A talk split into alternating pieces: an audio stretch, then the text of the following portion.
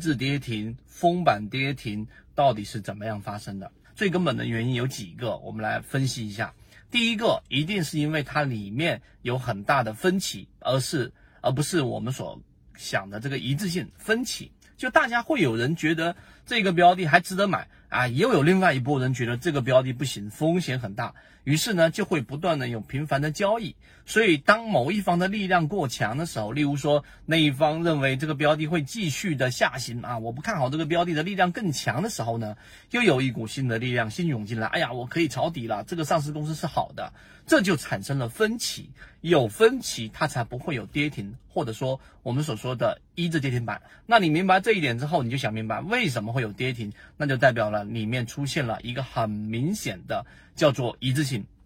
什么叫做一致性呢？这个一致性就是所有的在里面的资金都拼命的像逃命一样的往外涌。这种情况有几种啊？有几种，我们罗列一下。第一个，刚才我们说了，就是高控盘的强庄股，就真正的庄股，它呢已经到了高位，并且掌握了大部分筹码，并且筹码也全都在自己手上。这种情况之下呢，它实在没有办法找到承接盘，于是就出现了我们所说的断头铡刀一字板啊这种几十万手的这种大单来封单。第二种类型呢，就是很明显的，刚才我们说的上市公司的一个利空。这种利空呢，往往会导致大部分在里面的机构也好，资金也好，这个利空它已经是影响到上市公司的本质的问题了。第三种呢，就是我们所说的这种游资出货，对吧？在以前，可能以前到什么时候呢？举个例子，到零八年、零七年，或者说零九年这这几年之前。那会以游资往往是以这种方式来进行出货的，甚至在很多论坛上都会有类似这样的帖子，我们称之为杀猪盘，然后呢去引导大家去买，然后一直跌停出来。但是到了现在，我们 A 股市场的整个制度完善，其实你不光是自己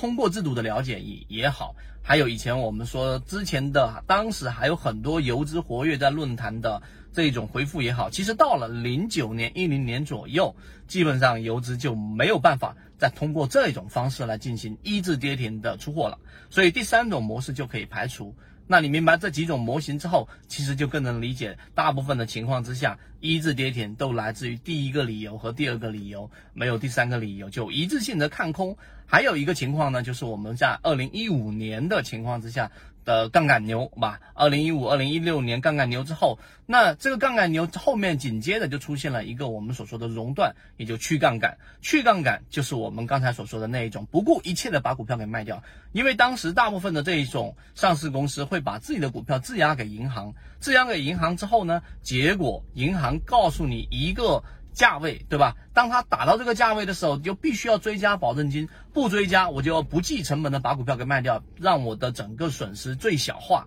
于是，在当时的环境之下，出现了熔断，出现了问题之后，而很多的这一种上市公司并没有办法补上资金，结果就导致了这一个上市公司进行的这一个质押的股票被银行强行强平。导致的这一种一字跌停，所以一字跌停几种情况，我们就给大家罗列出来了。所以你要看透事物的表象，进入到本质，你就知道每一件事情发生，它都是有一个原因跟理由的，而不是单纯的只看技术分析。这一点是我们圈子一再给大家去讲的一个逻辑。希望今天我们的三分钟把一字跌停的所有的这种情况都给大家去讲解之后，加深了你对市场的理解。我们一直秉持着授人以鱼不如授人以渔的一个理念，给所有的股民提供一个。交流和学习的一个平台，更多完整版视频和系统学习，可以在节目的简介中找到我。